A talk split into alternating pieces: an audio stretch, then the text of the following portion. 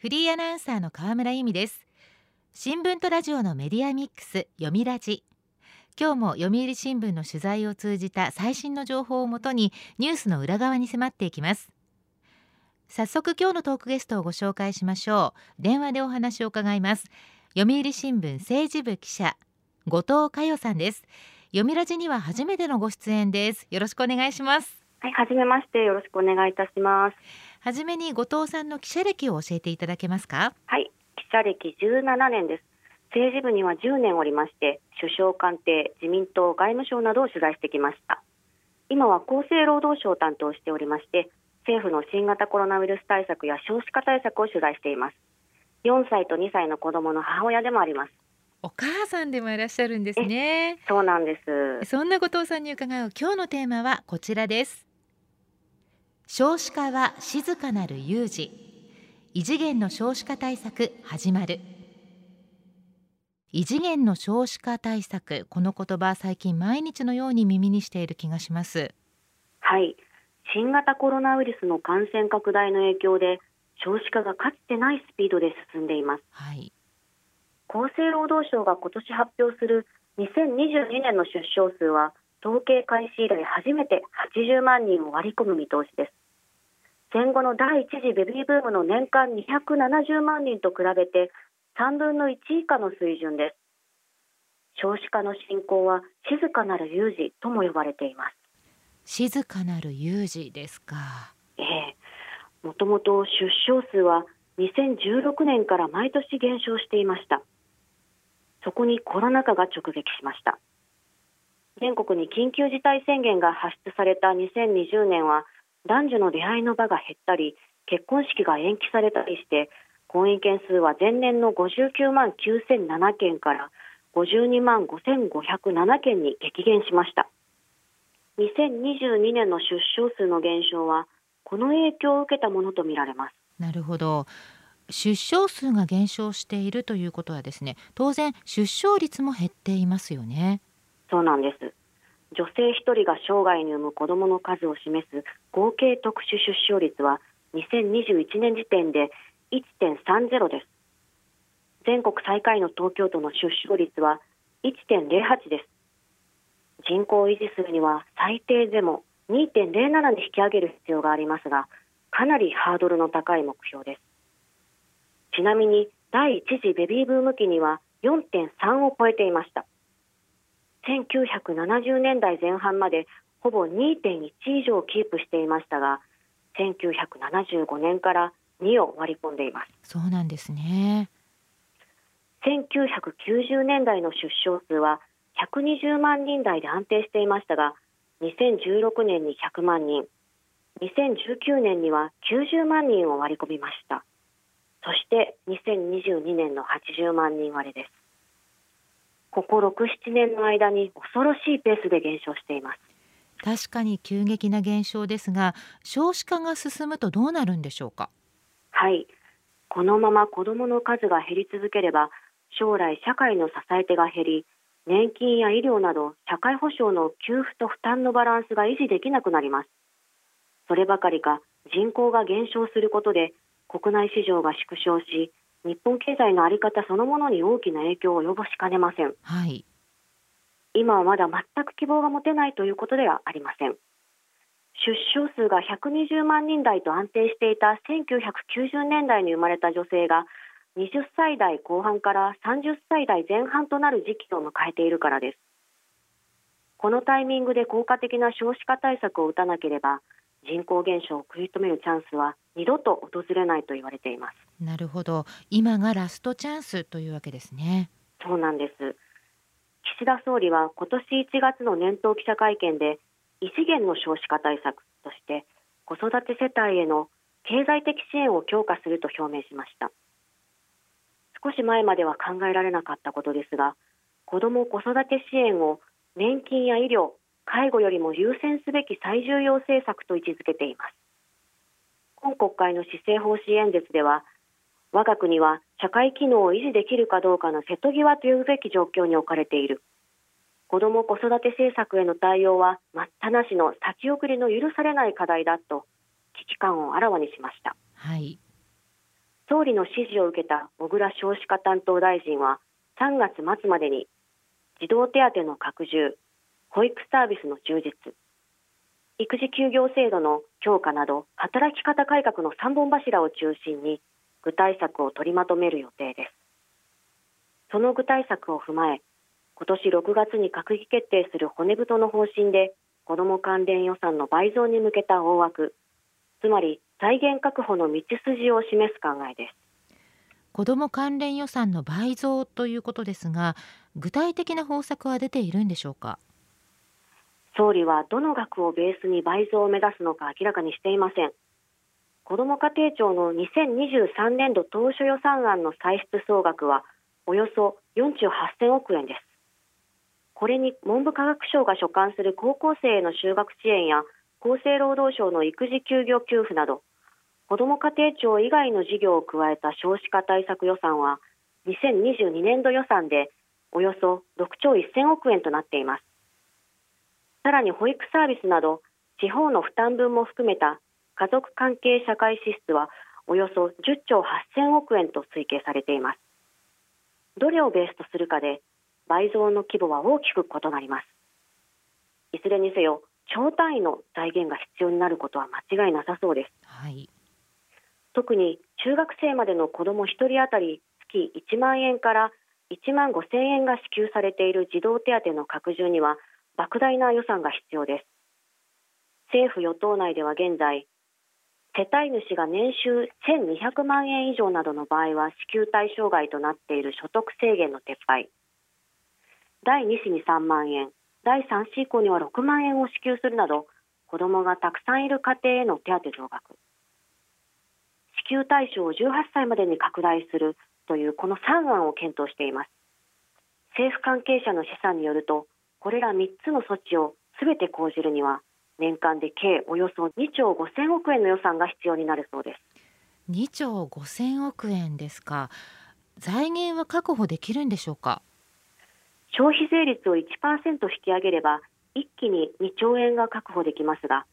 岸田政権は消費増税に関しては否定的です。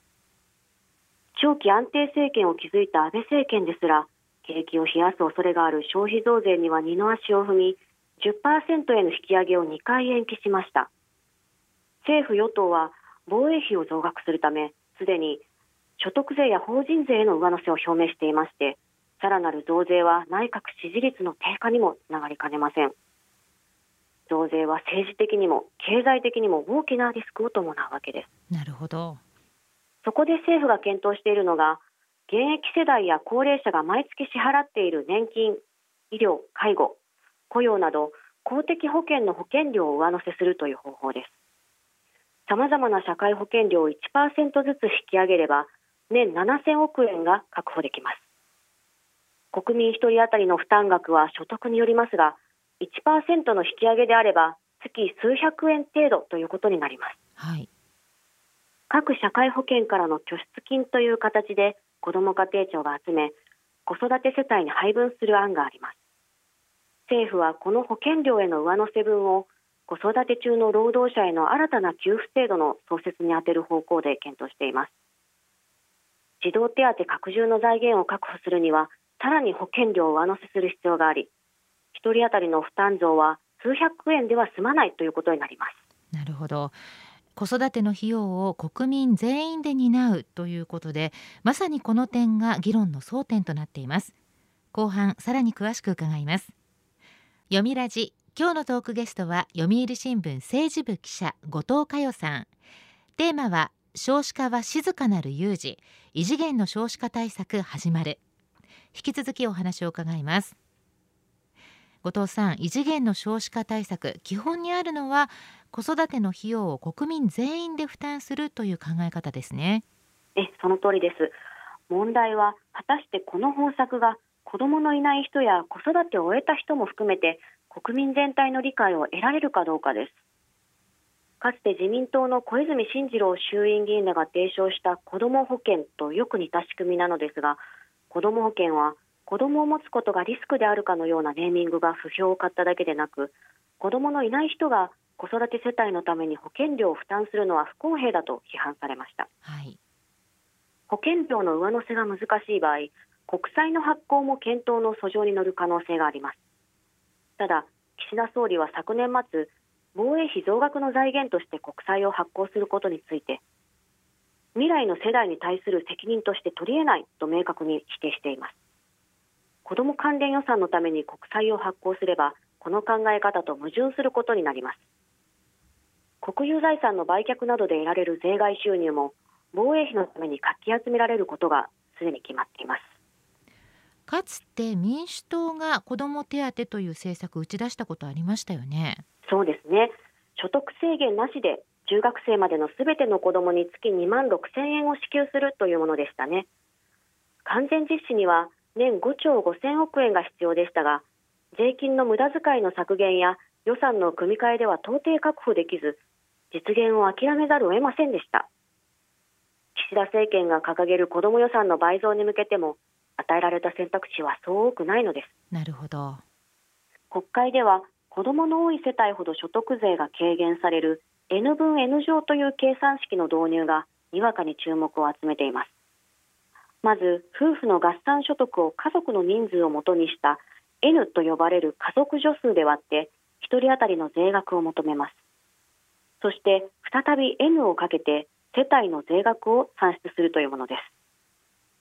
す。日本の所得税は高所得の人ほど負担が重くなる累進課税ですので N 分 N 乗は所得が高いほど減税効果が大きくなる仕組みとなります。ただし低所得の人はほとんど恩恵を受けられません。また同じ世帯年収でも共働き世帯より妻が専業主婦などの片働き世帯の方が減税幅が大きくなります。このことから政府は N 分 N 乗方式の導入に慎重です。そうなんですね。しかしそもそもですね経済的な支援で本当に少子化が解消されるものなんでしょうか？そういう問題がありますよね。東京都の小池百合子知事が国に先駆けて都民の子ども1人当たり月5000円を支給する方針を打ち出しました確かに政府の調査によると夫婦が理想通りの数の子どもを持たないのは経済的な負担が最大の理由となっているのですが月5000円をもらってもう一人産もうという気持ちになるかということですよね。そうですよね。現場のお母さんからは5000円をもらっても光熱水費や食費など生活費の一部に消えてしまうという声が聞こえてきます。教育費の負担も重くのしかかっています国が苦労して超単位の財源を確保しても少額の給付では焼け石に水となる恐れがあります。なるほど。何かこう参考にできる海外の事例などはありますでしょうか？はい。各国の事情を見ても単純にお金を出したから出生率が改善するというわけではないようです。フィンランドでは出産時に政府からベビー服を詰め込んだギフトボックスが贈られるなど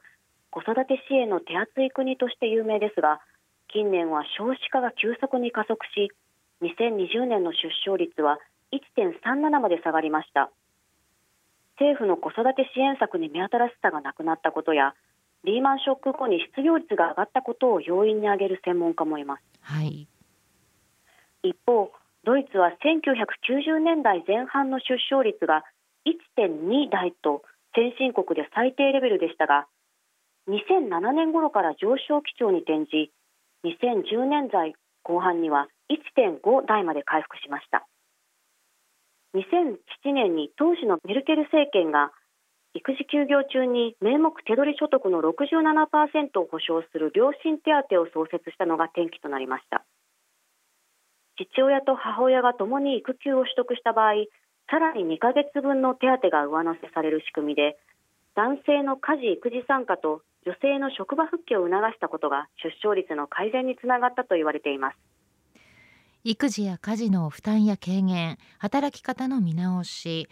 社会の理解ですとか仕組みを見直すということも必要ですね。そうですね。子育ては非常にハードな仕事です。最近子供を一人産むたびに親の負担が増すことを意味する子育て罰という言葉が流行ってまして子育て世代の共感を得ています例えば保育園の入所はパートタイム労働者よりフルタイム労働者が優遇されます。鶏が先か卵が先かというような話ですが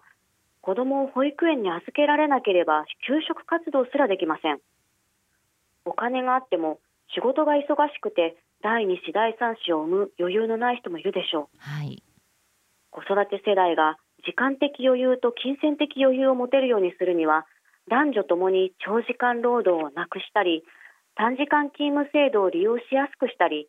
非正規労働者の正規化を進めたりする必要があります。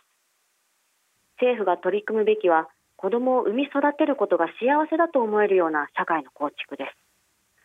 男性も女性も揃って仕事と子育てを両立しやすい環境の整備が急がれます。そうですね。幸せだと思えることこれは大切ですね。そうですね岸田総理もドイツの成功例を踏まえ最近は周囲に働き方を含めた社会構造の転換を目指す考えを明かしています。4月には統一地方選が控えています。政治家は選挙が近くなると票につながりやすい現金給付に走りがちですが児童手当などの現金給付だけでは効果が限定的となる恐れがあります。今政治家に求められるのは若者や子育て世代のリアルな声を吸い上げて課題を抽出し真に必要な政策を見極めるということではないでしょうか、はい、静かなる有事とも呼ばれている少子化の進行。私たちが気づかない間に少しずつしかし着実にその危機は迫っています。国家存亡の危機とも言えます。これを放置することが将来の日本にどのような影響を及ぼすのか政治家は国民に丁寧に説明し理解と協力を得る必要があります。お金も大事だけど仕組みや社会のマインドチェンジも必要。少子化問題は子育て世代だけの問題ではないということがよくわかりました。今日のトークゲストは読売新聞政治部記者後藤佳代さんでした。後藤さんありがとうございました。ありがとうございました。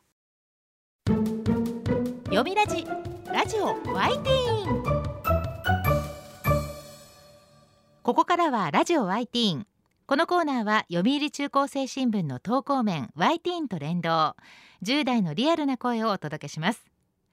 読売中高生新聞では専用のスマホアプリ YT を通じて全国の読者から中高生の生活にありがちなあるあるを大募集しています。ラジオ YT は中高生新聞の愛読者である通称ワイタミから寄せられた面白い意見を紹介していきます。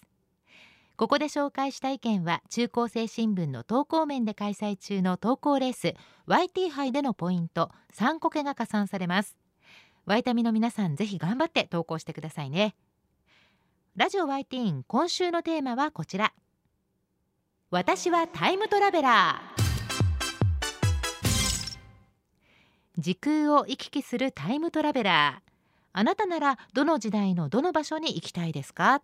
会ってみたい人やってみたいことも教えてくださいと呼びかけました。では早速ティーンの投稿をチェックしていきましょう。大阪府中学1年の女子スイートさんの私はタイムトラベラー。戦国時代に行って武田信玄と上杉謙信の一騎打ちをこっそり観戦する。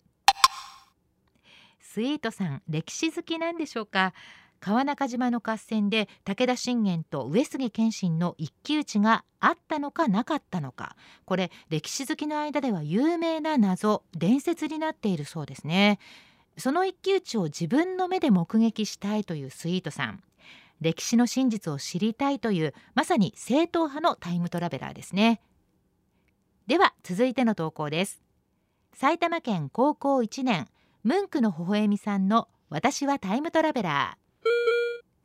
平安時代に行って写本しまくりたい。もしかしたら現代にない物語を歴史を変えて残すことができるかもしれない。こちらも歴史系ではありますが先ほどの投稿とちょっと違うのは過去に飛び込んで知られざる事実を見つけて未来を変えてしまおうというところ。ロマンがありますね。行き先は平安時代。紫式部や清少納言以外にも埋もれた作家の作品確かにあるかもしれないですよね。では続いての投稿です。福岡県中学1年の男子薄型17センチさんの私はタイムトラベラー。コロナウイルスが流行する前です。当時の自分に日々を大切にしてと伝えたいです。薄型17センチさんは今中学1年生。パンデミックが始まった頃は小学校4年生だったのかな。この3年学校でもお家でもいろんな制約があったことでしょう。以前は当たり前すぎて何とも思わなかった日常生活がコロナ禍の生活を経て実は本当に大事なことだったと感じられるようになったんですね。日々を大切にと思えるのはすごいことです。その気持ちを未来にも生かしていきましょう。では最後の投稿です。茨城県中学3年の女子綿あめさんの私はタイムトラベラー。まだ生まれていない時代に行って私が生まれた経緯を知りたい。自分が生まれる前のことや生まれた時のこと自分の目で見て確かめたいということなんですね。渡辺さんの発想に感心してしまいました。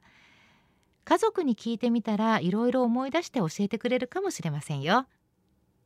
さあ今回もユニークな投稿が寄せられました。ワイタミのみんなが生きている間にもしかしたら本当にタイムトラベルが可能になったりして楽しみなようなちょっと怖いようなですね。ということでラジオ YT 今日のテーマは私はタイムトラベラーでした。読売中高生新聞は社会の最新トレンドを学べるニュース記事から受験に役立つ学習情報など10代の心を刺激するコンテンツ満載です。詳しくは読売中高生新聞のホームページやツイッター、インスタグラムをご覧ください。来週のテーマは卒業までにしたいことです。ラジオ YT 来週もお楽しみに。週刊ニュースラジオ読みラジお別れの時間です。今日は異次元の少子化対策のお話でした。来週のトークゲストは読売新聞教育部記者福本洋平さん。公立学校の教員の給与を見直す議論について詳しく伺います。どうぞお聞きください。読みラジまた来週。